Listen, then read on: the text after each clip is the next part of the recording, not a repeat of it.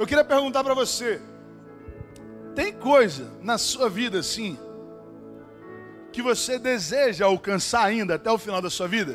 Quem tem objetivos ainda que deseja alcançar até, o fim da sua vida, levanta a mão aí, por favor. Quem não tem desejo, não tem mais nenhum nada para alcançar, levanta a mão. Quem só não quer levantar a mão então, levanta a mão aí.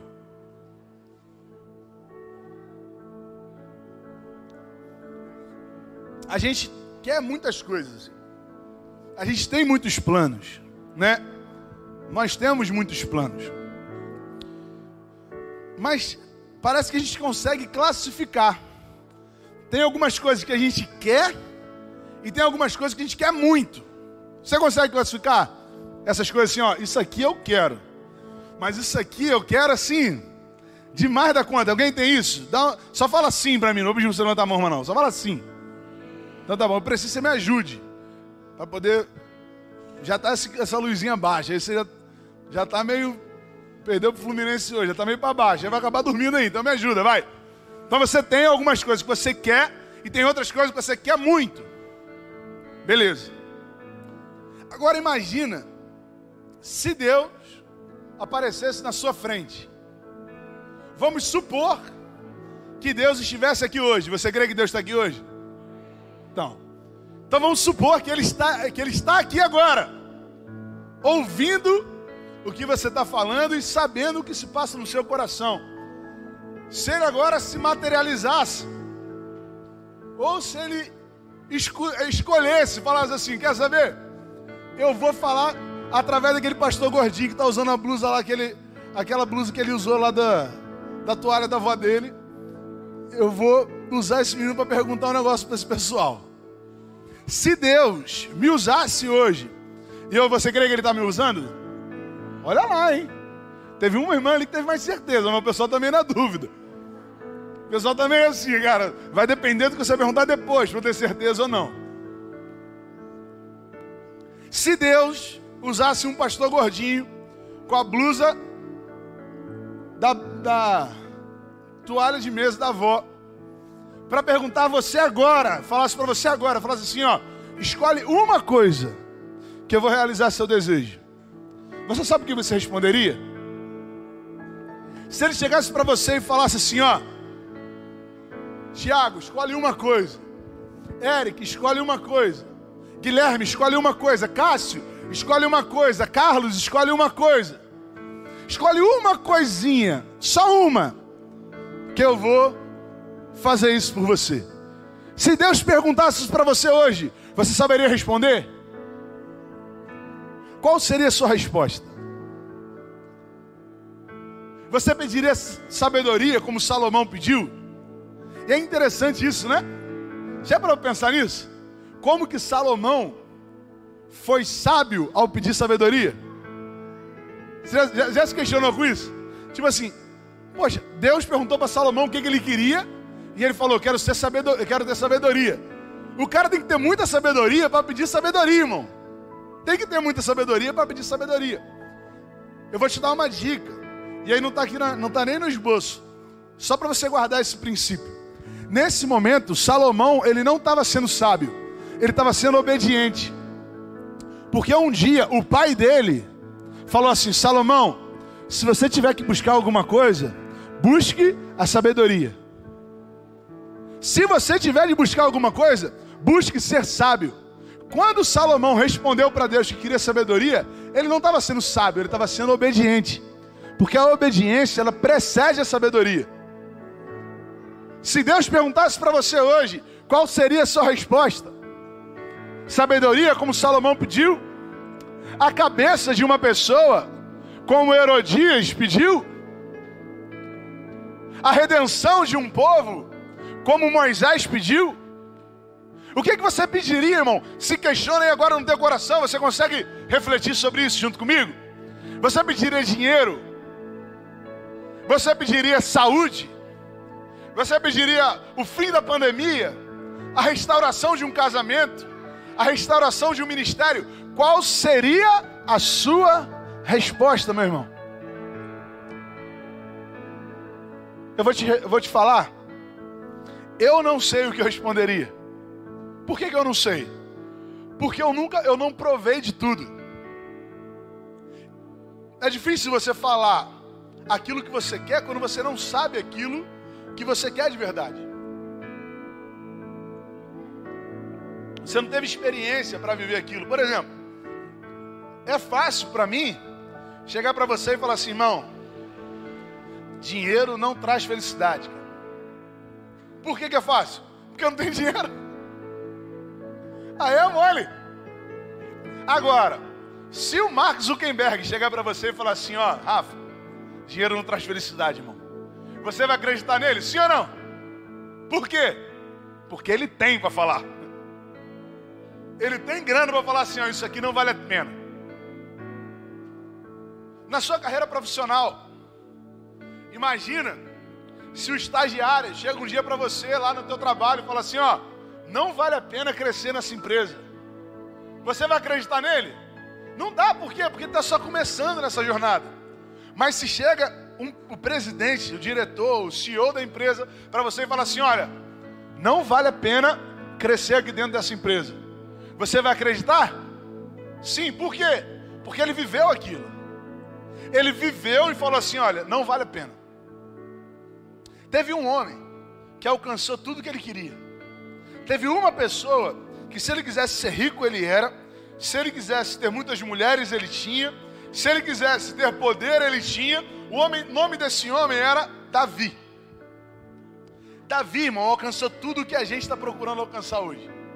Davi alcançou o ápice da sua época.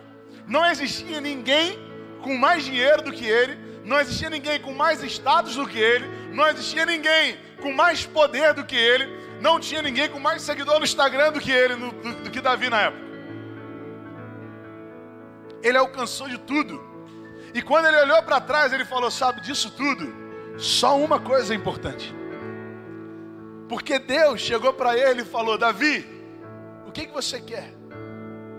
Por exemplo, se você puder, abra sua Bíblia aí, 2 Samuel 12, verso 8.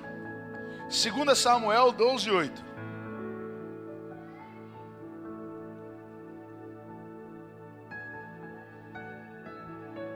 Diz assim, ó. Isso aqui é Natan falando com Davi depois de ele ter cometido o adultério com Betseba. Depois dele ter cometido o adultério, Natan falou isso aqui para ele. Falou assim, ó: Deus falando através de Natan, na verdade, né? Dei a você a casa e as mulheres do seu senhor. Dei a você a nação de Israel e Judá. E se tudo isso não lhe fosse suficiente, eu te daria mais ainda. Olha só isso, irmão. Olha o que, que Deus está falando para Davi através de Natan. Repara nessa última frase. Você pode ler junto comigo? Vamos lá. E se tudo. Não, não, não, tá, tá muito ruim. Vamos de novo, vai. Vamos no já então. Vamos no já. Um, dois, três e já. E.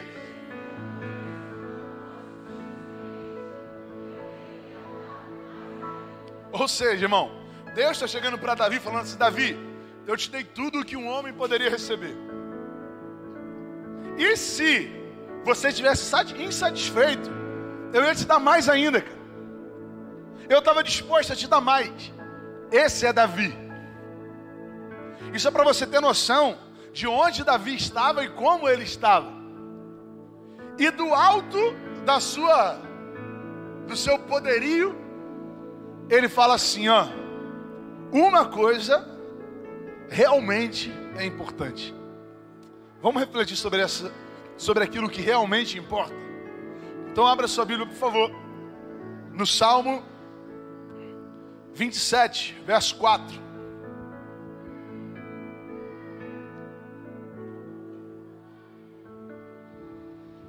Salmo 27, verso 4. Diz assim: Uma coisa pedi ao Senhor e a procuro, que eu possa viver na casa do Senhor todos os dias da minha vida, para contemplar a bondade do Senhor e buscar a sua orientação no seu templo. Você pode ler junto comigo? Vamos ler todos juntos? Tá na... Vamos ler através da versão que está tá projetada, que vai ficar em uníssono. Vamos lá? Uma coisa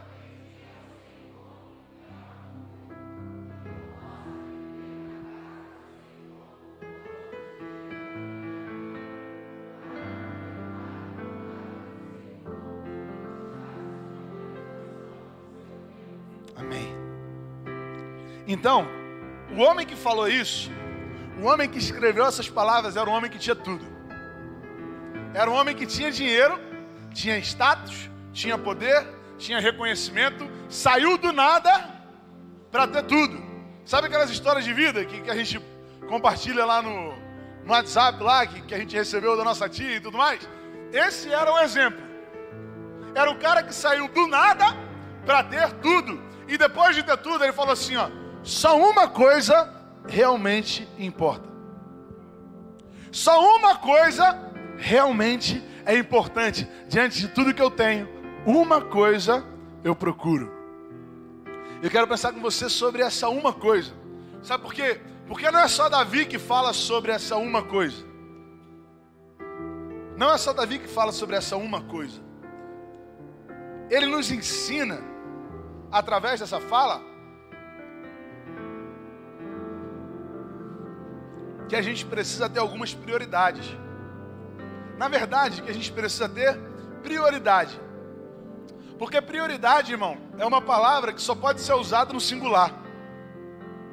Prioridade só pode ser usada no singular, porque se você usa no plural, você já não tem uma prioridade. Você tem um planejamento, você tem objetivos. Mas prioridade é uma coisa. E o foco, ele é a capacidade que a gente tem de abrir mão daquilo que não importa. Em dias como esse, na verdade, na nossa correria do dia a dia é muito difícil reconhecer isso. Porque tem vários bons motivos para a gente largar um propósito da nossa vida. Vou dar um exemplo. Vou dar um exemplo. Um exemplo que eu gosto muito e talvez já tenha até usado aqui na igreja. Quando você lê a história dos Atos dos Apóstolos, você vai ver que os discípulos estavam pregando o Evangelho, anunciando o Evangelho, pregando, pregando, pregando. E aí surgiu uma necessidade no meio do povo. Qual era a necessidade? As viúvas dos gregos, as viúvas e os órfãos dos gregos estavam sendo negligenciados. O povo de Jerusalém estava preferindo dar as cestas básicas para as viúvas e os órfãos dos, dos judeus e deixando o povo grego um pouco de lado. E elas passavam por dificuldade, foram reclamar com os apóstolos. E aí os apóstolos, ouvindo isso, falaram assim: ó, esse é um propósito muito bom. Auxiliar aqueles que precisam, é ou não é? Sim ou não? Dar um auxílio àqueles que precisam, é um propósito louvável, sim ou não? Sim. E aí, os apóstolos falaram assim: ó, é muito bom, é necessário, mas não é o que a gente tem que fazer. Vamos levantar no meio do povo os diáconos, e esses diáconos vão cuidar da mesa dos órfãos e das viúvas, para que eles não sejam negligenciados. Mas nós vamos nos dedicar à oração e à palavra. Sabe por quê? Porque um bom propósito não pode te tirar do real propósito. Uma coisa, Davi está falando para a gente assim: olha, diante de tudo, você precisa escolher uma coisa. O que, que você está escolhendo, meu irmão? Correr atrás de dinheiro, correr atrás de reconhecimento profissional, correr atrás de quê? Correr atrás do vento. Davi já tinha recebido tudo, ele fala uma coisa. E essa uma coisa é narrada por outros homens também. Por exemplo, Jesus, quando está conversando com o jovem rico, pode abrir a Bíblia, por favor, aí para mim, pode projetar. Marcos capítulo 10, versos 20 e 21. Jesus, quando está falando com o jovem rico, ele fala assim: ó, e ele declarou, mestre, a tudo isso tenho obedecido desde minha adolescência. Jesus olhou para ele e o amou. E falou assim: ó, falta-lhe uma coisa. Está aí projetado? Me ajuda, olha só. Olha só o que Jesus fala, repara. Isso aí está na tua Bíblia, irmão, hein? Está aí, ó, você pode ver. Olha só. Jesus olhou para ele e o amou. Falta uma coisa para você, disse ele. Vá, Venda tudo o que você possui e dê dinheiro aos pobres, e você terá um tesouro no céu. Depois disso, venha e siga-me. O que Jesus está falando aqui é que um rico nunca vai conseguir entrar no reino dos céus. É que ser rico é pecado? Ser rico é pecado, irmão? Me ajuda aí, vai. Ser rico é pecado? Não. Qual era o pecado desse rapaz? Amar mais o dinheiro do que a Deus. Jesus começou a enumerar os mandamentos para ele. Falou assim: ó, você não vai matar, você não vai roubar, você não vai adulterar, você não vai torcer pro Fluminense. Ah, não, essa aqui não estava não, peraí. Você não vai roubar, você não vai matar, você não vai adulterar, você não vai dizer falso testemunho contra o teu próximo, você vai honrar os seus pais. E aquele menino foi ticando tudo na cabeça dele, falando assim: pô, esse aqui tá de boa. Esse aqui foi. Esse aqui foi. Jesus só não falou um mandamento. Só teve um mandamento que Jesus não falou. Jesus não falou assim, ó. Amarás o Senhor teu Deus de todo o teu coração, de toda, toda, toda a tua alma. Jesus não falou assim, ó. Não terás outros deuses além de mim. Jesus não citou esse mandamento. E aí, quando aquele rapaz viu, se encheu de si e falou assim: Deus, eu estou fazendo isso aí desde moleque. A minha mãe sempre me ensinou a fazer esse negócio. Eu me lembro que o meu pai sempre me ensinou sobre isso. Jesus amou aquele rapaz e falou: falta-te uma coisa. Essa uma coisa era aquilo que Davi já havia entendido lá nos Salmos. Tem um outro momento que a Bíblia fala sobre uma coisa, Jesus fala sobre essa uma coisa, Lucas 10, versos 40, 41 e 42. Quando ele está conversando com Maria e Marta, ele fala assim: Marta, porém, andava distraída em muitos serviços e aproximando-se disse: Senhor, não se te dá que minha irmã me deixe servir só? Diz-lhe que me ajude. E respondendo Jesus, disse-lhe: Marta, Marta, estás ansiosa e afadigada com muitas coisas, mas uma coisa só é necessária. Está aqui? Volta aí, 41. Respondeu o Senhor: Marta, Marta, Marta, você está preocupada e inquieta com muitas coisas. Pode passar. Todavia, apenas. Me ajudem, vai. Todavia, Maria escolheu a boa parte, e esta não lhe será tirada. Marta estava tentando agradar Jesus, irmão. Através do seu trabalho, ela estava tentando agradar Jesus. E aí ela ouviu o seguinte: Marta, você está preocupada com muitas coisas. Quem é que faz um monte de coisa ao mesmo tempo, irmão? Dá uma misericórdia aí, vai. Eu tenho isso também. Você tentar definir, com dois filhos então, né, Melos? Fica mais difícil, né? Fazer um monte de coisa ao mesmo tempo. E aí você chega no final da semana e fala assim: Eu não produzi nada do que eu queria. Vocês nunca viveram isso, não viveram? Irmão, se tem um troço que me deixa triste, é eu chegar no final do meu dia e falar assim: Que dia improdutivo. Isso acontece com você? Francis sabe muito bem disso. Eu falo para ela, às vezes eu chego em casa chateado. Eu falo, amor, eu não consegui fazer nada que eu queria fazer. E dia improdutivo, eu não estou falando do dia para você sair com a sua família. Porque existe propósito nisso também, amém? Eu adoro sair com a minha família. Por exemplo, você vai lá, dá um passeiozinho no zoológico, vê lá os bichinhos lá, tira umas fotos e tal. Isso é legal. Come um hambúrguer, come um, uma carne de soja. Para os irmãos aí que não comem carne de verdade, né?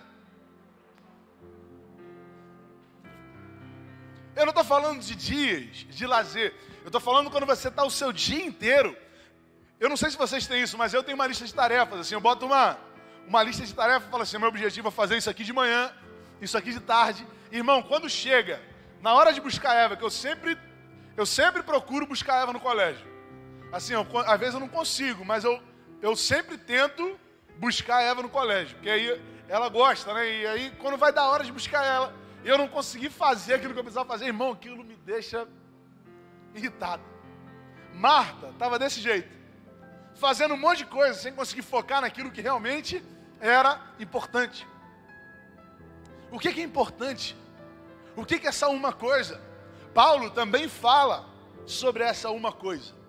Paulo, quando está escrevendo sua carta aos Filipenses, capítulo 3, verso 8,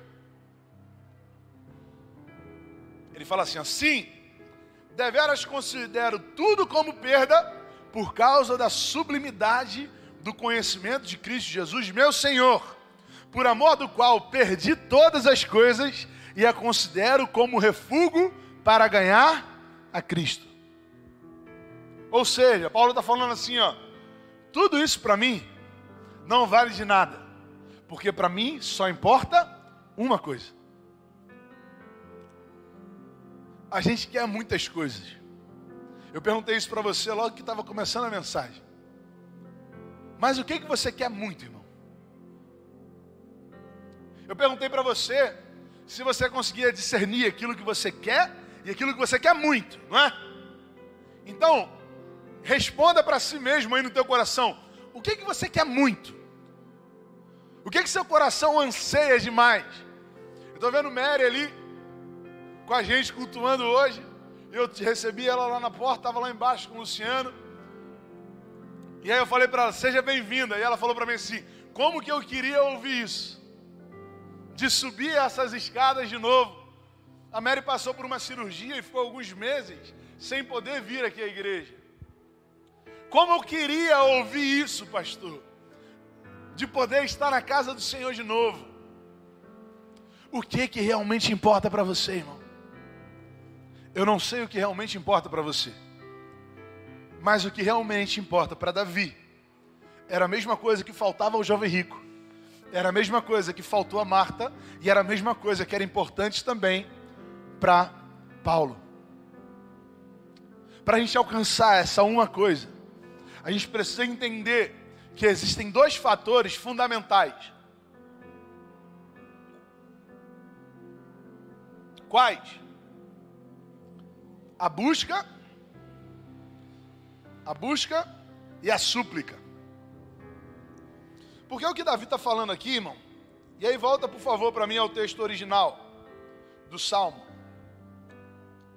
Rapaz, o pessoal está apertando essas águas aqui com mais força, hein? Tá ruim de abrir. Volta, por favor, aí ao texto original. No Salmo Salmo 27, verso 4. Pode deixar ele, fica guardado ali. Salmo 27, verso 4. Olha só. Uma coisa pedi ao Senhor e a procuro. E aí ele fala sobre essa uma coisa que a gente está falando, que eu possa viver na casa do Senhor todos os dias da minha vida, para contemplar a bondade do Senhor e buscar sua orientação no seu templo. Então vamos lá. Baseado no que a gente viu de Jesus falando para o jovem rico, Marta falando, ouvindo de Jesus, Paulo falando e Davi falando agora, ele está falando assim: uma coisa importante para mim, o que? Eu estar no templo, eu estar na casa do Senhor. Por que, por que, que Davi falou que era importante estar na casa do Senhor. Porque esse lugar é um lugar sagrado. Essa, esse ambiente, irmão, é um ambiente sagrado.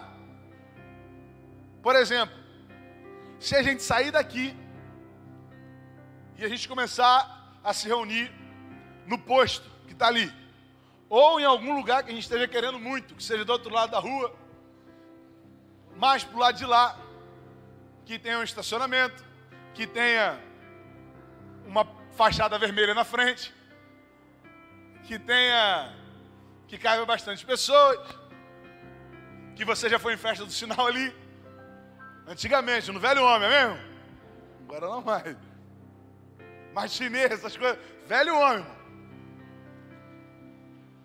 Se a gente sair daqui e for para um lugar que antes era um lugar onde abundava o pecado,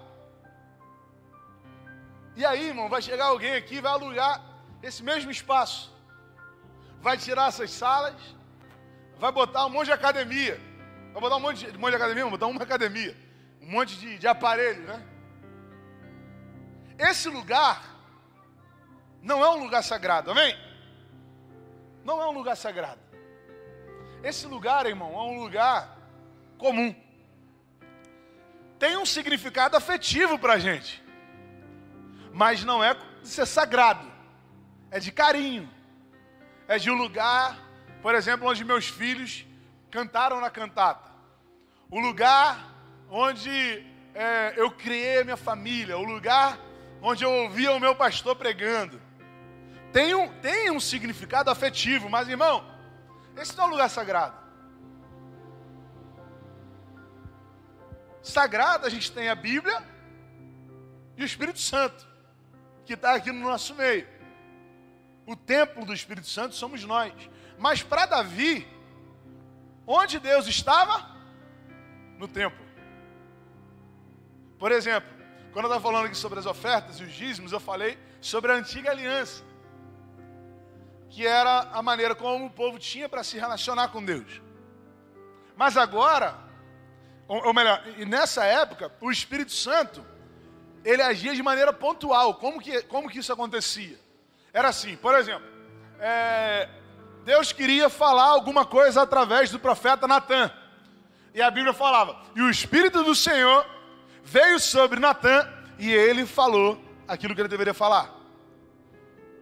Sansão. Sansão era alguém forte. Por exemplo, na, na, quando a gente vai ver as histórias da Bíblia né, para criança, a gente sempre narra Sansão como alguém forte. Gente sempre, sempre desenha Sansão como alguém forte, né? Mas a Bíblia fala que ele era alguém forte. Sim ou não? Não. A Bíblia fala que ele era um homem comum. Era tipo assim: imagina alguém magrelinho aí. Imagina aquele cara que você não dá nada por ele. Esse era Sansão, irmão.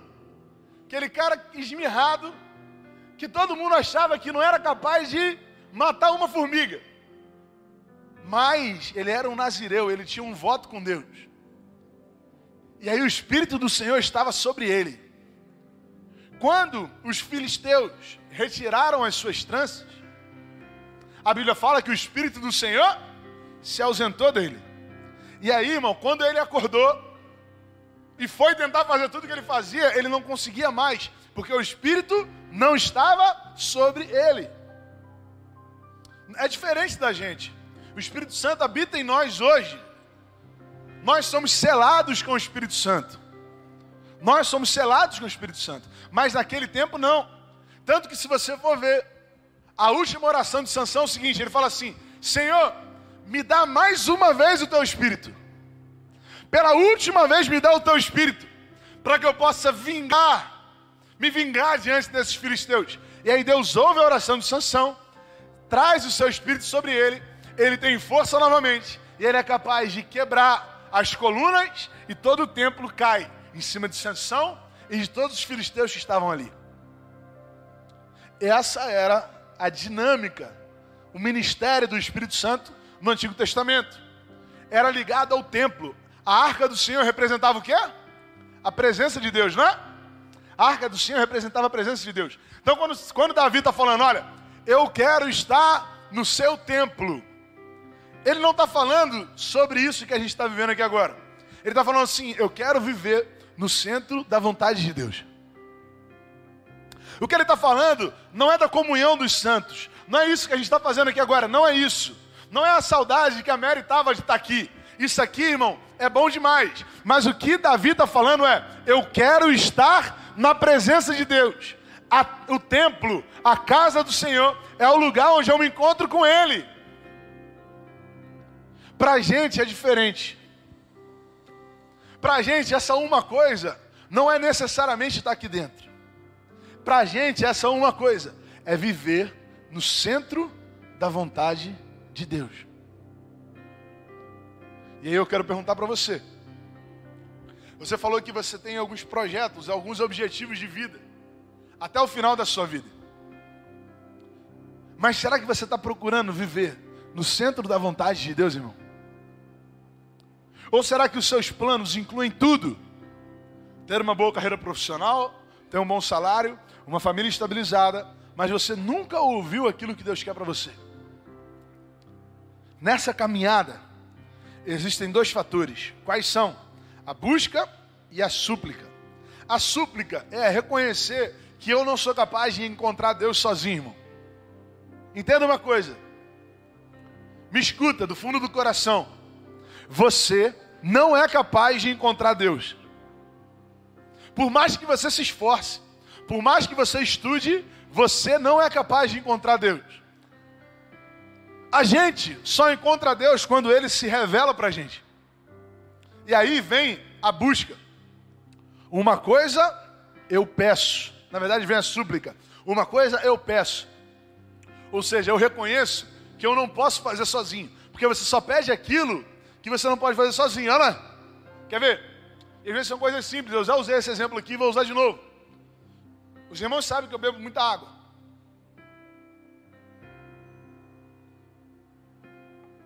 Quando eu estou pregando, na verdade, quando eu estou pensando, assim, se eu estiver no gabinete ali escrevendo, fazendo qualquer coisa, irmão, eu, eu, eu bebo muita água, bebo tipo umas três ou quatro garrafinhas dessa aqui, brincando. Brincando. Essa aqui, inclusive, já está quase acabando também. E é muito fácil, para mim, beber água. Por exemplo, eu posso ir ali agora, se não tiver uma garrafinha dessa na geladeira, eu posso ali encher no bebedouro e está tudo bem. Mas eu posso fazer isso agora? Sim ou não? Se eu descer daqui e falar assim, irmão, dá licença aqui rapidinho, que eu vou só pegar uma água. Eu posso fazer isso? Sim ou não? Posso ou não posso? Vocês estão na dúvida? Quem acha que eu posso? Quem acha que eu não posso? Quem está na dúvida? Poder eu posso. A realidade é essa. Mas eu devo? Aí é melhor, né? Organizei melhor a minha pergunta. Não devo. E aí aquilo que eu não deveria fazer, o que, que eu faço?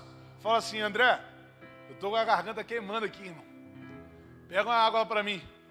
Uma coisa que era simples para mim, eu tenho que pedir a alguém para fazer, porque eu sou incapaz de fazer por causa das circunstâncias. Buscar a Deus é exatamente assim. A gente não consegue encontrar Deus pelo nosso esforço.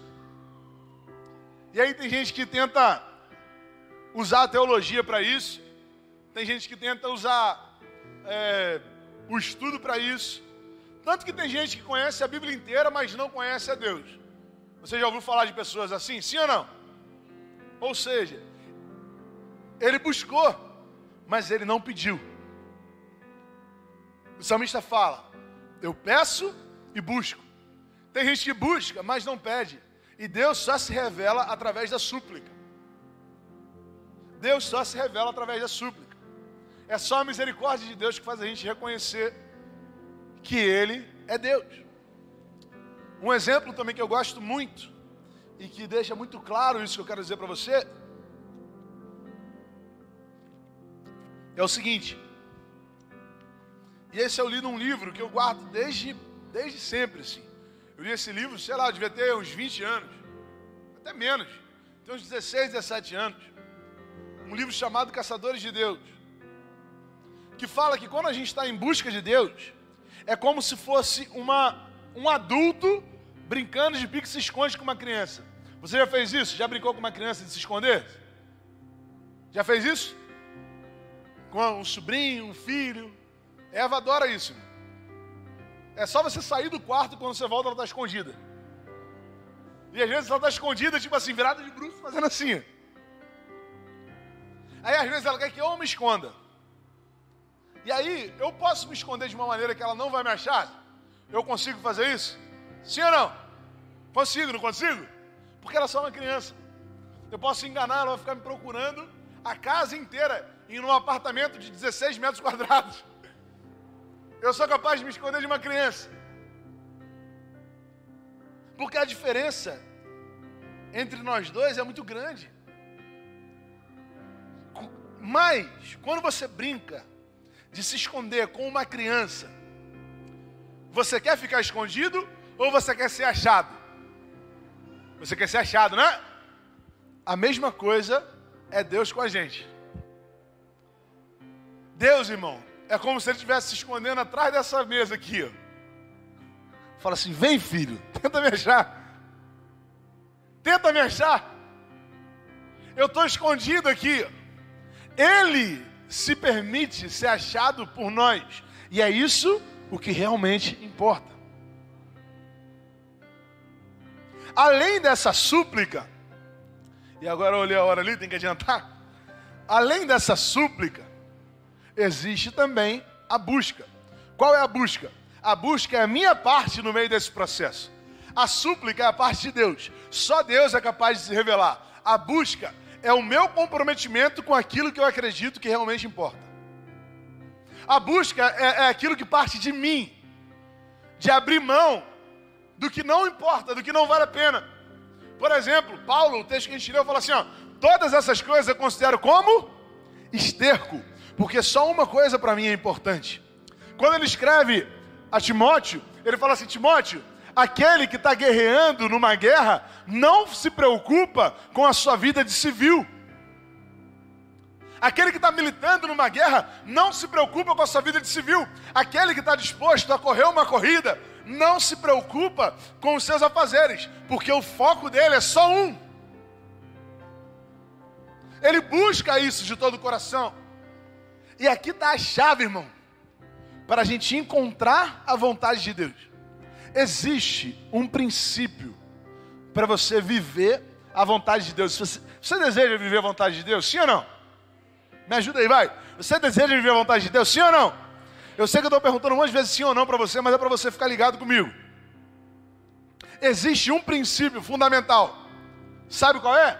Jeremias ensina. Jeremias fala assim: ó, buscar-me-eis e me achareis quando me buscardes. Só tem um jeito de você viver a vontade de Deus, irmão. Só tem um jeito de você viver aquilo que realmente importa. Sabe qual é o jeito? Você buscar isso de todo o seu coração, de toda a sua alma, de todo o seu entendimento, com tudo que você tem, com todas as suas forças. Assim como você corre atrás de, uma comida quando está com muita fome, de água quando está com muita sede, mas não é uma sede que você tem de, de terminar de pregar e eu às vezes eu vou numa igreja que o pessoal não sabe que eu bebo muita água, não bota água para mim, eu fico sem graça às vezes de pedir, eu fico com a garganta queimando até o final do culto. Então, não é essa sede que eu sinto, não. É uma sede assim, inexplicável. Teve um dia, eu não sei se isso é uma ilustração ou se é uma verdade mesmo, que teve um, um discípulo que perguntou para o seu mestre assim: mestre, como que eu faço para buscar Deus?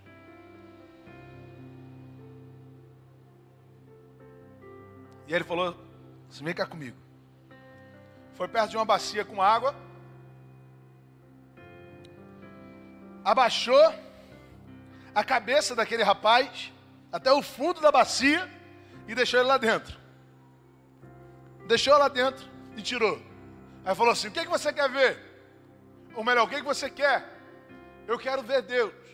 Baixou de novo.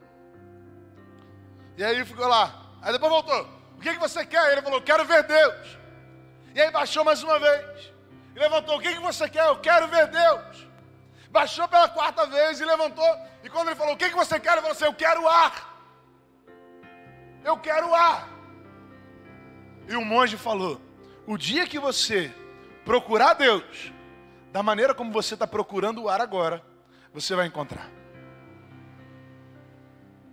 O que que você está procurando, irmão? O que realmente importa para você?